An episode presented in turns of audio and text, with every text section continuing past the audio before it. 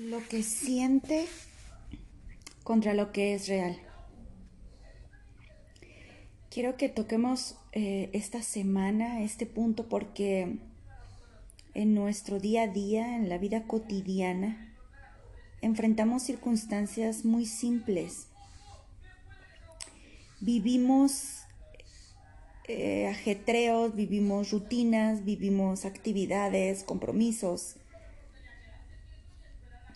y nuestra vida trae siempre circunstancias sencillas, comunes y diarias, pero en las que debe aplicarse la fe, en donde debe de estar funcionando una verdad suprema, una verdad mucho más eterna, mucho más em, de más peso que lo que nos sucede día a día. A veces creemos que el Evangelio, la vida del Espíritu, el poder de Cristo en nuestras vidas y todas estas eh, revelaciones y verdades poderosas son aplicables para circunstancias demasiado especiales, eh, para circunstancias muy, muy únicas y altas, eh, profundas de la vida. Sin embargo, es, es en nuestro diario, es en el en nuestro relacionarlo con las personas con las que vivimos, es al enfrentar nuestras circunstancias, al tener que pagar una cuenta mensual que a lo mejor no, no, no, estás no está a tu alcance poder hacerlo, es en la aflicción de un dolor, es, es en un despertar con, con un, un temor o con un pendiente en la cabeza donde la fe tiene que entrar en función, donde el poder de la cruz debe verse manifestado y donde el Salvador debe verse más grande que todas estas cosas. Así fue como fue destinado de, eh, eh, la palabra. Sí eh, tenemos un llamado supremo, sí hemos sido llamados a cosas más grandes, a orar por sanidad y ver un milagro, a compartir el Evangelio, llevar a una persona al mensaje de salvación y ver cómo esta persona lo abraza y, y la rescatamos del infierno, a leer cosas profundas de profecía, pero también Cristo, el, Salvador, quiere verse manifestado, rescatando nuestra vida de las cosas cotidianas, simples, sencillas del día a día. Voy a ponerme de ejemplo y te invito a ti a que te identifiques con la manera en la que yo te voy a narrar mi ejemplo para que tú puedas eh, platicarle a tu grupo, platicarle a los que están eh, escuchando y que ellos también puedan identificarse. ¿Por qué hablo de lo que se siente contra lo que es real? Como mamá, como esposa, em, como mujer, enfrento una rutina diaria y también una rutina acompañada de, de, cómo me siento, de cómo ando, cómo anda mi humor tal vez incluso hasta de cómo están mis cambios hormonales, eh, de cómo me ha ido, cómo están las circunstancias y muchas veces dependiendo de eso damos una respuesta o vivimos un día. Todas las mañanas es levantarse, eh, tal vez te, acostaste tarde, la noche anterior eh, llegué tarde a preparar la cena, cansada, con frío, eh, no se ha dormido, lo cual ya causa cierta molestia porque tú quieres que se duerma temprano porque al día siguiente, si no, en la escuela andas batallando que traes sueño y anda bostezando toda la mañana y aparte eso le agrega estrés al día. Al fin ya de, la cena y de recoger y de comer algo y ah, continuamente me pasa que eh, cuido lo que como, entonces no puedo llegar y comer algo emergente que satisfaga mi hambre rápidamente, si no tengo que preparar algo sano, bueno, al final de cuentas te acuestas tarde.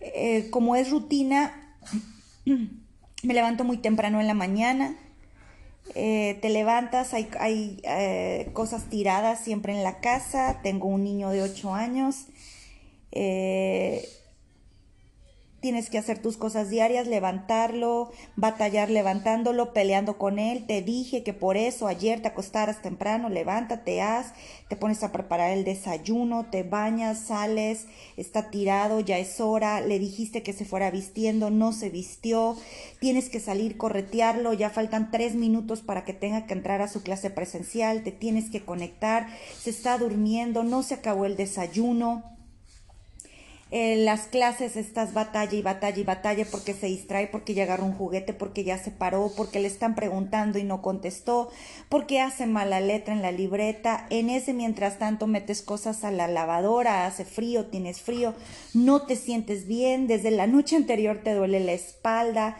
estás preparando algo de comer. Eh, Toda esta rutina ocasiona una reacción en tus sentimientos. No reaccionas de la manera que tú quieres. No reaccionas, no actúas, no hablas. O me pasa a mí, comienzo a no hablar en el tono que tengo que hacerlo, comienzo a no tener la paciencia que sé que debo de tener, no estoy demostrando la calidad del amor que yo recibo del Padre y que en mis tiempos de meditación se lo quiero dar a mi hijo termino combinándome y, revolviéndome con todo este cúmulo de emociones y circunstancias que me van pasando simples, cotidianas, sencillas, pero que suman y entonces yo ya empiezo a responder, lo trato feo. Te dije que haz, que no estás viendo, por favor pon atención, mira que esto, mm, lo cual suma molestia a ti, Bueno, hasta terminas enojándote porque la noche anterior tu esposo no pudo tener el control para acostarlo, claro, pues como sabe que yo llego y como él no batalla toda la mañana. Y, todas estas cosas que, sacan tu naturaleza, tu carácter, tu, tu mal, las cosas que no han sido perfeccionadas, que, que eh, tu manera de contestar groseramente, te llega un mensaje de una persona que, que, te queda mal en algo, ya reaccionaste mal con la persona, bueno, pues si no me quiere hacer el trabajo y, me explico. Es un pequeño ejemplo, pero tú tienes el tuyo. Y después de todo esta, eh, eh, esta em, acumulación, más aparte súmale que es es tiempo de que hay que pagar circunstancias de, que si el cable, que si la luz, o que si el agua, o que si pagas renta, o si pagas la mensualidad de tu auto, o si pagas una colegiatura, o, lo que sacaste a, meses y te toca el, el pago. Y todo esto va sumando y desafortunadamente sacamos más de lo que hay de nosotros que lo que ha entrado a través de la palabra y la verdad de Cristo. Ahora, ya hice larga la historia, pero es importante identificarnos y que la gente se identifique con esto. ¿Por qué razón? Porque en mi vida, después de esto, después de un pleito con mi hijo, después porque en verdad se sale de control, no crea que nada más es un ay, no te levantaste. No, no, no, es un enojo. Empieza a causar una ira eh, dentro de mí el acumular todas estas cosas. Y si bien no es todos los días, sí sucede. Y el día que sucede y al fin estoy en mi sillón ya que todo este estrés acaba y estoy tratando de tomar mi escritura para leer, para orar y estas cosas no me permiten hacerlo con la libertad y la plenitud que yo quiero para que entre el agua de Dios limpiamente. Tal vez muchas de las veces me acerco ya con una culpa, me acerco con una condenación por cómo hablé, por las palabras que dije, porque fui hiriente, porque una vez más fui presa de mi carácter, que no he controlado lo que estoy leyendo, de que tengo que renovar mi mente. Y empieza esta parte, y si yo no sé vencerla e ir eh, eh, al, y correr al Padre que sabe mi debilidad y que conoce esto, yo voy a ir acumulando condenación y culpa porque yo no he sido lo suficientemente justificada, santificada y transformada por todo esto que me está pasando y no me va a dejar ver ni poner, como hemos venido hablando, una centralidad en la obra plena y gloriosa de Jesús en mi vida. Pero tenemos que dejar de escucharnos a nosotros mismos. Porque lo que vas a escuchar de ti y de tus sentimientos es que estás mal, que te volviste a equivocar, que no estás pudiendo, que las cosas no están funcionando bien, que te estás engañando, que para qué ya te sientas a orar si no pudiste, para qué sigues haciendo esto, si sigues cayendo en esto otro. Pero lo más importante es qué es lo que me está enseñando la escritura.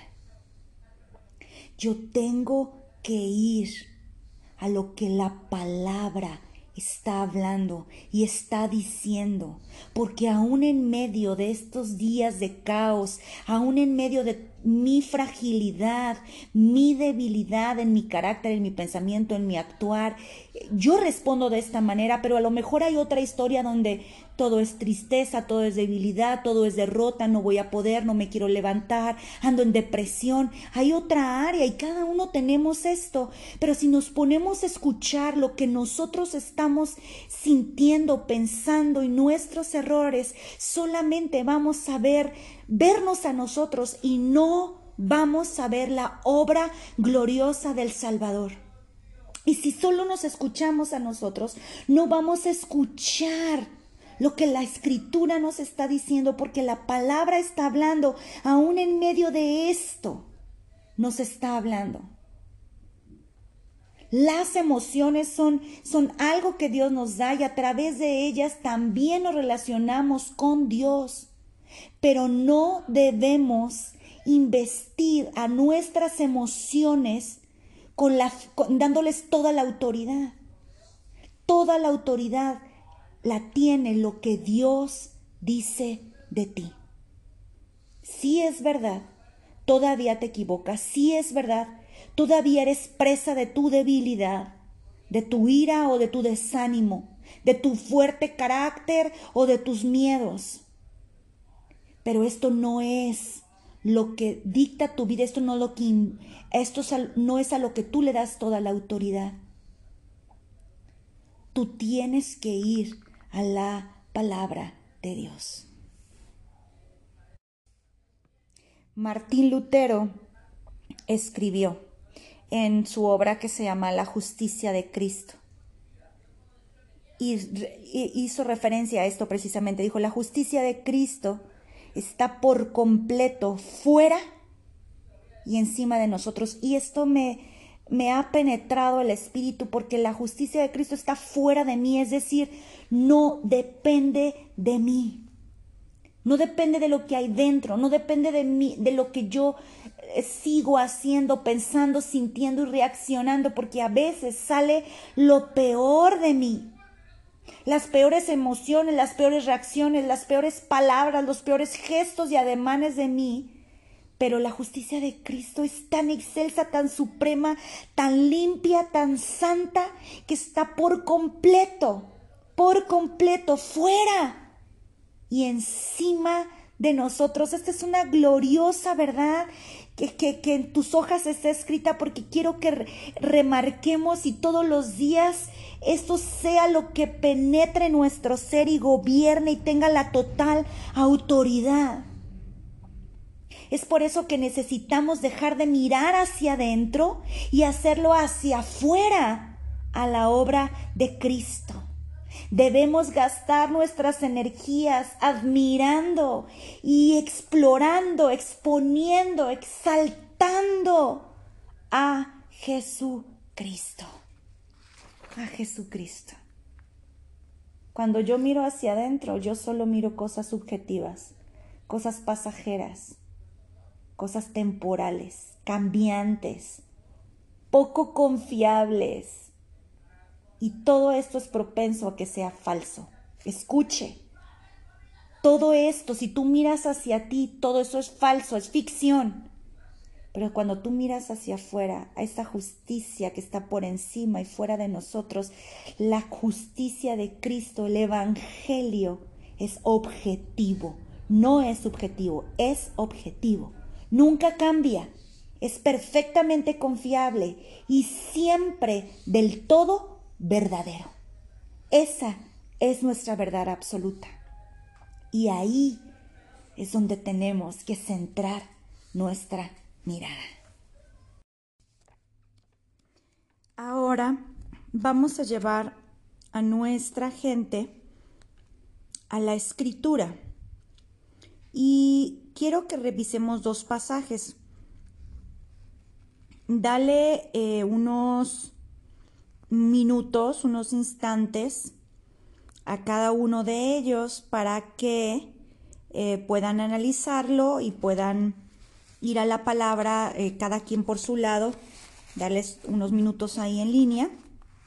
Y después el propósito es que opinemos, ya que acabó la lección y ya que entendimos el contexto, ¿qué nos dice la escritura al respecto? ¿Qué estamos entendiendo? ¿O qué nos está hablando a nosotros?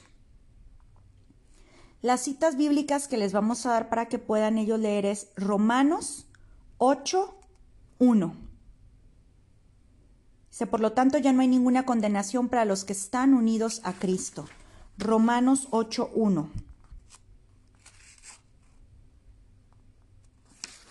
Después,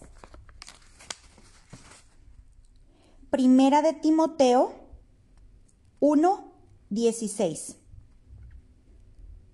Dios fue misericordioso conmigo, a fin de que en mí, el peor de los pecadores, pudiera Cristo Jesús mostrar su infinita bondad.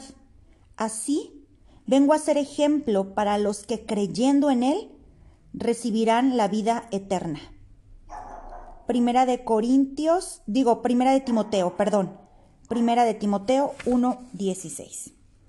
Entonces, dale unos momentos que lo lean que vean qué es lo que está diciendo la palabra y en el contexto de lo que estamos viendo de la clase y en el contexto de las escrituras, después platicamos a ver qué entendieron, qué nos dice la escritura, qué te habló a ti, qué te habló a ti y tratemos de que todos de alguna manera en su nivel, por así llamarlo, participemos.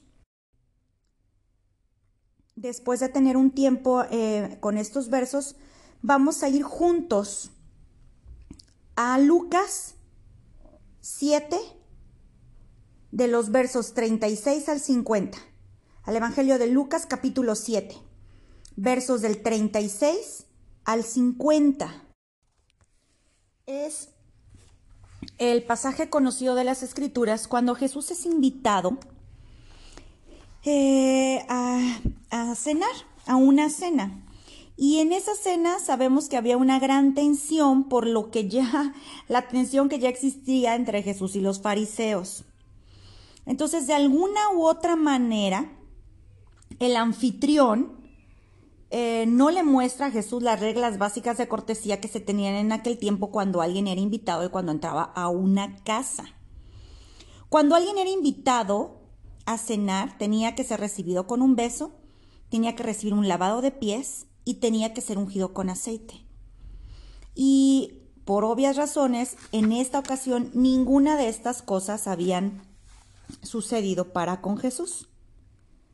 Están en la casa, están en la reunión, están en una plática cuando de repente entra esta mujer, se acerca a Jesús, empieza a llorar y con, con sus lágrimas moja los pies que no habían sido lavados de Jesús y empieza, empieza a, a, besar los pies sucios, porque si no habían sido lavados, recuerda que ellos andaban en sandalias, venían del polvo, del lodo, de andar todo el día, por eso era el lavado de pies como una regla de cortesía del que invitaba. Entonces estaban sucios los pies, por esta mujer no le importó y empezó a besarlos con sus lágrimas a lavarse y luego los unge con un perfume como un acto de adoración. Lo que esta mujer había vivido, era conocida, reconocida en la comunidad como prostituta. Imagínese todo lo que esta mujer venía cargando. Sin embargo, lo que dijimos, lo que hemos estado em, diciendo, lo increíble que es que la justicia de Cristo está por completo fuera y encima de nosotros. Vamos a hablar de este acto. ¿Qué opinamos? ¿Cómo vemos? ¿Qué vemos de Jesús? ¿Qué vemos de los fariseos? ¿Qué hay en la mujer? Todo en relación a la justicia de Cristo. Creo que va a ser un buen tiempo, creo que el Espíritu Santo va a estar dirigiendo nuestras conversaciones y va a estar llevando una atmósfera donde la, la palabra sea glorificada y la obra de Jesucristo vista por completo. Gracias, les mando un abrazo a todos.